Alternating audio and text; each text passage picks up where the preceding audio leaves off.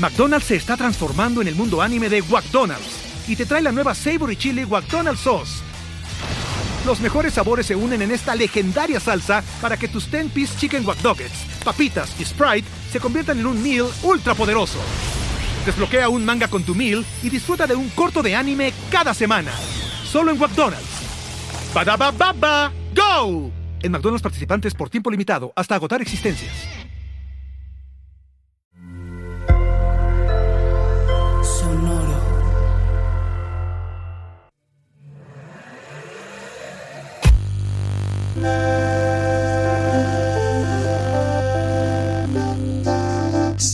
Esto es un mini Mandarax en el que vamos a hablar del origen del Amazonas y su relación con los dinosaurios.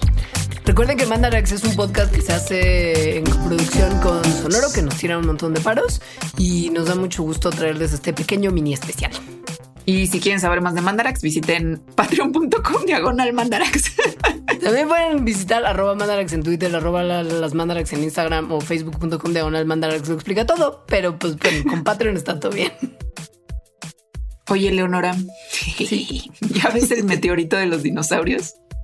O sea, el que cayó y como que extinguió a todos los dinosaurios que no eran aviales. Sí, ese, ese güey. que también extinguió como al 75%, no nada más de dinosaurios, sino de todas las especies que había en ese momento. Sí, sí, o sea, el del cráter desde Chichulub en Yucatán, o sea, del que hicimos todo un mandarax. Ajá, ese, precisamente ese, bueno, pues no solo hizo el cráter, no solo extinguió todas las especies, sino que también creó al Amazonas. ¿What? O sea, el meteorito. El meteorito, sí. Y me imagino que de eso vamos a hablar en este mini mandarax. Así es, vamos a hablar de la relación entre el meteorito, entre el Amazonas y los dinosaurios. O sea, más ñoñamente, que no sé si se puede decir más ñoñamente que como lo dicen los autores de un paper que escribieron sobre esto, es que como un solo accidente histórico alteró la trayectoria ecológica y evolutiva de las selvas tropicales, lo que en esencia desencadenó la formación del bioma más diverso de la Tierra. Wow, sí, es, es la cita de un paper eso, ¿no? No viene de tour como ronco pecho. Es la cita de un paper, sí. ok, entonces se ve que esto va a estar ñoño de verdad, o sea, serio, perfecto, estoy dentro. Bueno, pues resulta que los bosques o selvas tropicales de la era de los dinosaurios no eran como son ahora, lo cual podrías pensar, ah, bueno, obvio, no eran como son ahora, pero la verdad es que no es tan obvio. O sea, de hecho, la ciencia no sabía de esto hasta este año 2021. Por mucho tiempo habíamos asumido que los bosques tropicales, antes de, que cayera el meteorito, o sea, el bosque de la era de los dinosaurios, era muy parecido al actual. Pero eso era simplemente porque no teníamos mucha información, o sea, no había muchos fósiles porque justamente de zonas tropicales, en zonas tropicales es muy difícil encontrar fósiles. Ella es Mónica Carvalho. Yo soy Mónica Carvalho, yo soy investigadora postdoctoral del Instituto Smithsonian de Investigaciones Tropicales y de la Universidad del Rosario en Colombia. Y yo soy botánica y soy paleobióloga. O sea, que se dedica a estudiar las plantas fósiles. Ajá. Y en particular a ella le interesa entender la evolución de los ecosistemas tropicales. Entonces ella y su equipo son quienes se dieron cuenta de que los bosques neotropicales pre-meteorito eran muy distintos a los post-meteorito. Neotropical porque son los que están en lo que ahora es América, o sea, básicamente el Amazonas. Nosotros lo que encontramos es que esos bosques eran bien distintos a los que hay hoy en día. Entonces, a diferencia de hoy, que están dominados por plantas con flores, antes eran como una mezcla de coníferas y helechos y algunas plantas con flores. También sabemos que la estructura misma del bosque era muy diferente. O sea, como que los bosques, los árboles crecían más espaciados entre sí y eso permitía la entrada de muchísima luz hasta el piso del bosque. Pero no es como muy obvio que un bosque tropical de hace 66 millones de años tendría que ser por lo menos un poquito diferente a un bosque tropical de hoy. Pues en realidad no es tan obvio porque el clima se mantuvo muy similar en esos lugares antes y después del meteorito. O sea, antes y ahora, bueno, había y sigue habiendo un clima tropical, o sea, caliente, húmedo. Y además, los grupos o tipos de plantas que existían antes y después del meteorito también eran similares. O sea, antes había lechos, ahora hay lechos, antes había coníferas, hay coníferas, antes había plantas con flor, sigue habiendo plantas con flor. Entonces, digamos que todas las condiciones para que después de que cayera el meteorito y la selva se reconfigurara de manera similar a como había sido antes, pues sí existían y sin embargo no lo hizo. O sea, a ver si topo. El Amazonas, ahorita, ahorita, lo que viene siendo ahorita, es una selva súper cerrada. O sea, si caminas por el suelo, es muy oscuro porque hay muchas plantas evitando que llegue la luz. Pero, ¿y antes? Pues antes con los dinosaurios justo no era así. Em, sobre todo era un ecosistema muy abierto. O sea, eso quiere decir que las plantas estaban muy espaciadas entre sí y eso permitía que entrara mucha luz al suelo. Ahorita la mayoría de las especies de plantas en el Amazonas tienen flor y antes más bien eran helechos y coníferas y algunas plantas con flor. En algún momento se va a hablar de dinosaurios porque pues meteorito y así o qué, pues o no, o no, o sea, porque los mencionaste, pero siento que por el meteorito y así va a haber más de dinosaurios. Era un clickbait. no, no es cierto, no era clickbait, pero es que para que los dinosaurios entren a esta historia, primero se necesita entender cómo es que cambió el Amazonas después del meteorito. Ok, ok, está bien. Entonces cambió de ser abierto y luminoso a ser cerrado y darks, ¿no?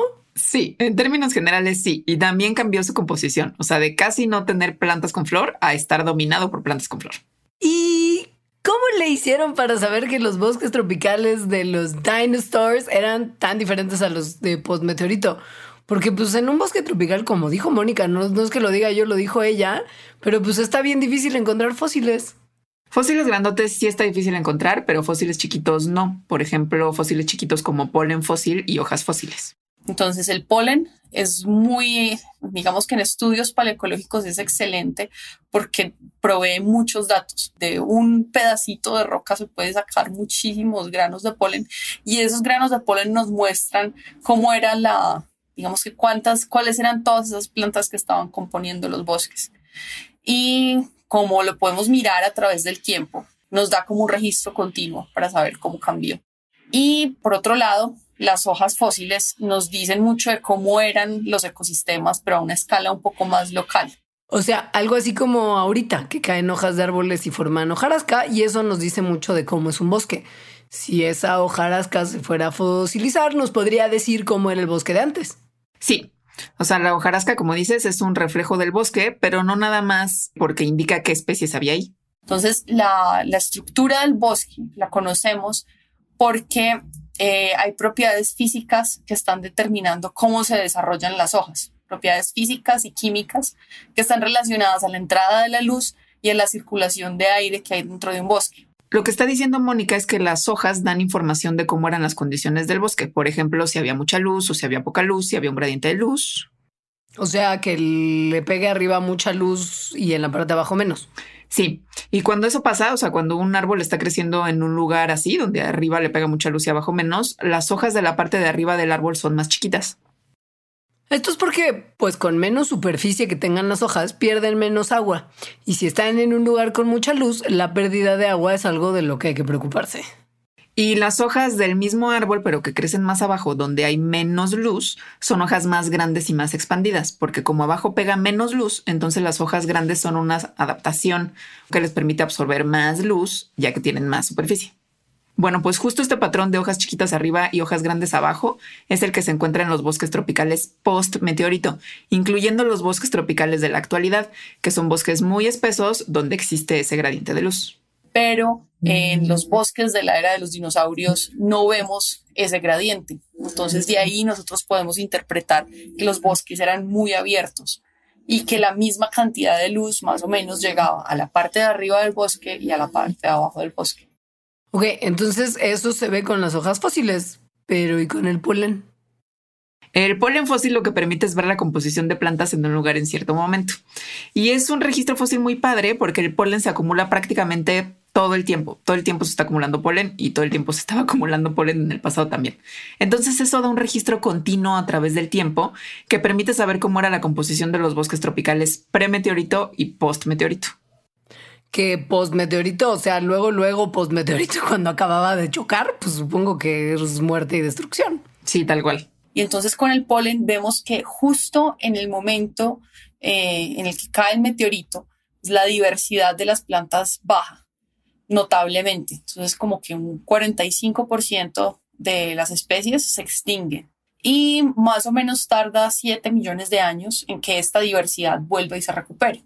Pero no solamente es que hubo extinción y entonces cambió la diversidad porque ya no había algunas especies porque se extinguieron, sino que las especies de plantas que sobrevivieron y las nuevas especies de plantas que evolucionaron formaron un bosque completamente distinto al anterior. Esto a pesar de que el clima siguió siendo básicamente el mismo. Y no nada más eso, sino también a pesar de que existían prácticamente los mismos grupos de plantas. O sea, seguía habiendo helechos después del meteorito, también coníferas y también plantas con flor, pero se comenzaron a organizar de manera diferente. Entonces los bosques pasaron de ser abiertos con muchas coníferas a ser bosques que eran mucho más cerrados, mucho más espesos y con las mismas familias de plantas que vemos hoy en día y en esencia pues son los mismos, el mismo tipo de bosque que vemos hoy.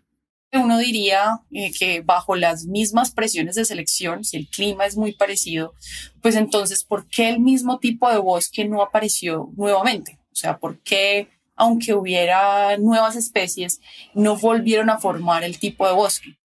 Esto es algo que así vuela la cabeza, ¿no? Como, ¿por qué no se recorre el mismo camino evolutivo siempre? ¿Por qué la evolución necesitan como, pues, impredecible? O sea, como random, al chilling.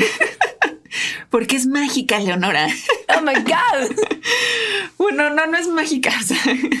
justo porque en la evolución hay tanto que tiene que ver con el azar, o sea, con esto que le llaman las contingencias históricas, que son estas cosas o rumbos que pudieron ser o no ser dependiendo de lo que ocurrió, que hacen que lo que ya ocurrió sea irrepetible.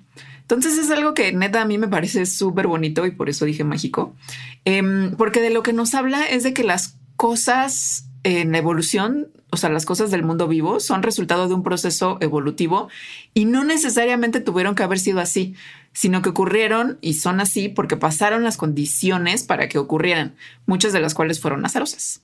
Y un ejemplo muy cercano es que sin la extinción del Cretácico, o sea, la del meteorito, la evolución de los mamíferos habría sido diferente y la humanidad no habría evolucionado. O sea, nuestra evolución no tuvo que haber sido así necesariamente, sino que pudo haber sido de otra forma, pero sí fue así gracias a eventos contingentes y azarosos como el meteorito, que no es que el meteorito estuviera destinado a caer donde cayó. O sea, el meteorito contingente y azarosamente cayó donde cayó.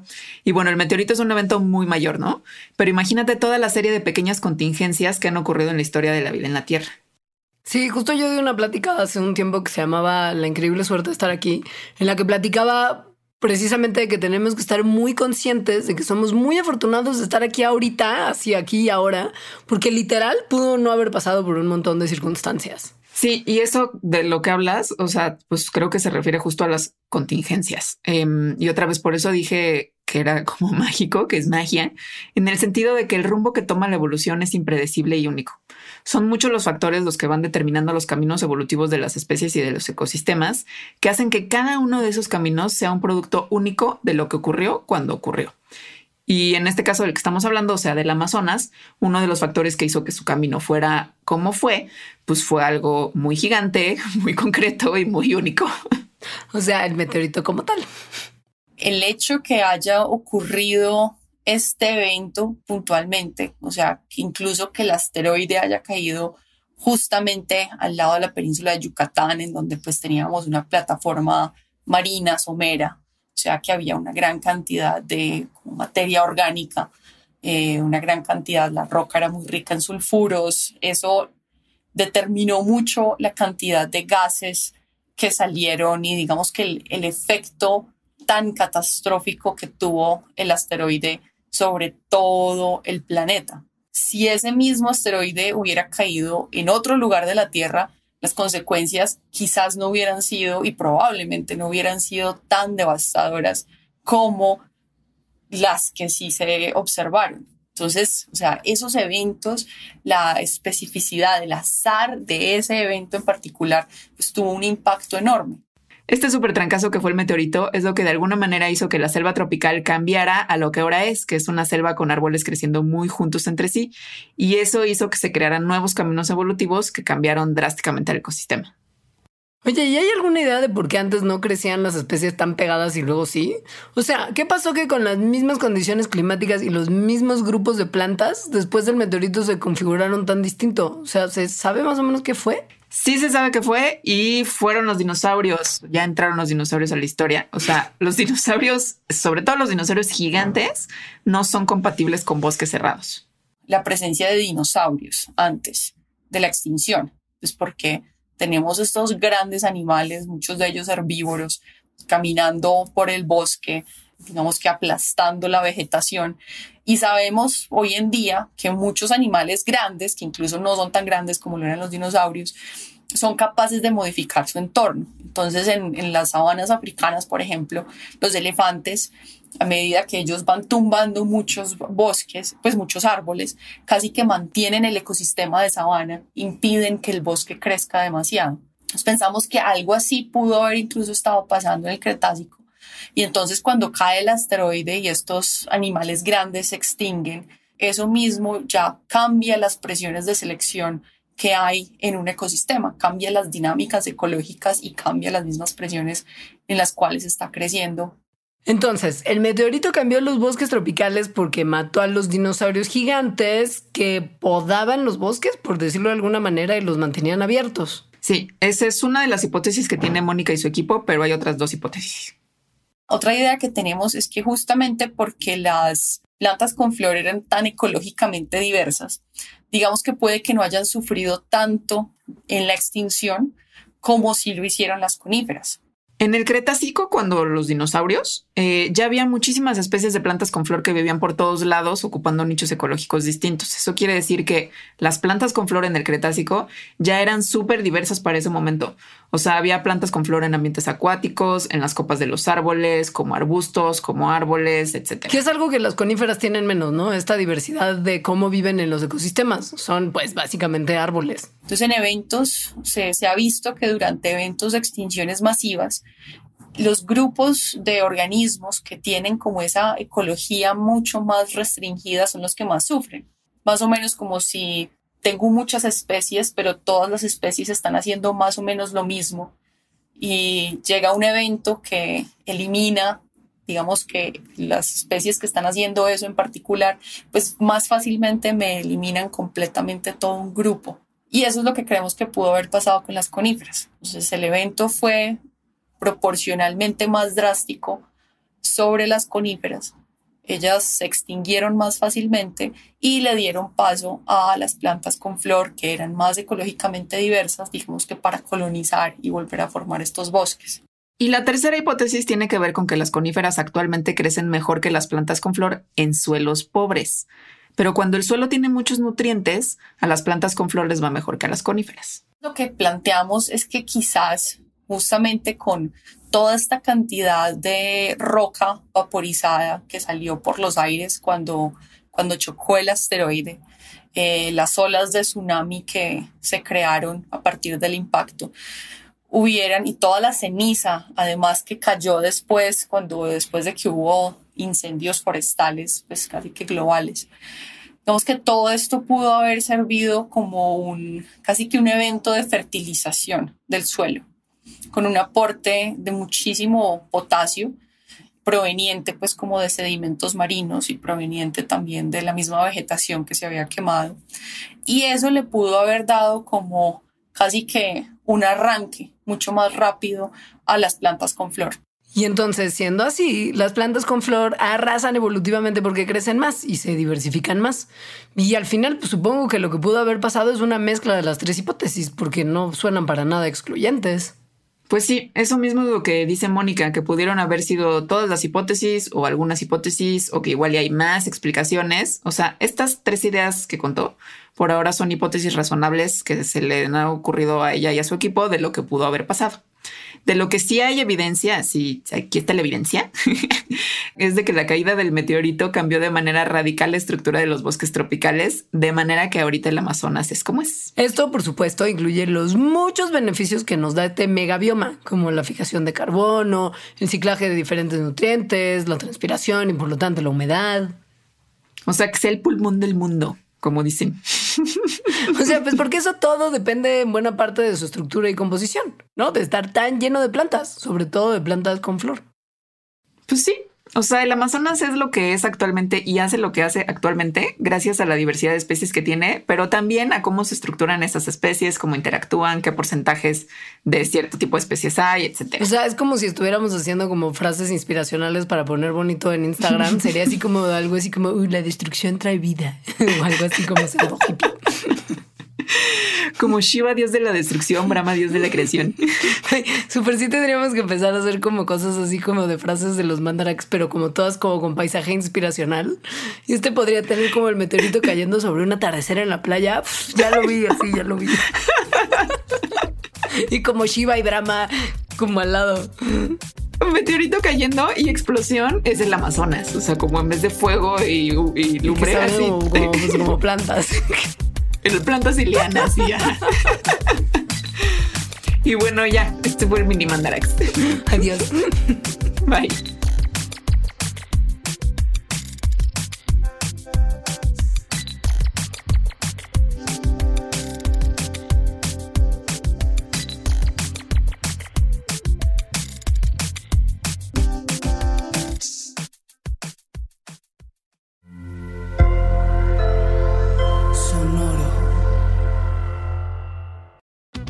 Us today during the Jeep Celebration event. Right now, get 20% below MSRP for an average of 15178 under MSRP on the purchase of a 2023 Jeep Grand Cherokee Overland 4xE or Summit 4xE.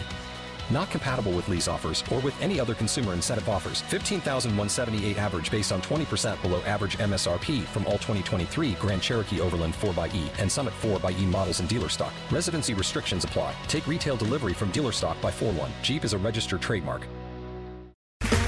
Okay, round two. Name something that's not boring. A laundry? Ooh, a book club. Computer solitaire, huh? Ah, sorry, we were looking for Chumba Casino. That's right. ChumbaCasino.com has over 100 casino style games. Join today and play for free for your chance to redeem some serious prizes. ChumbaCasino.com. No purchase necessary. Where prohibited by law. 18 plus terms and conditions apply. See website for details.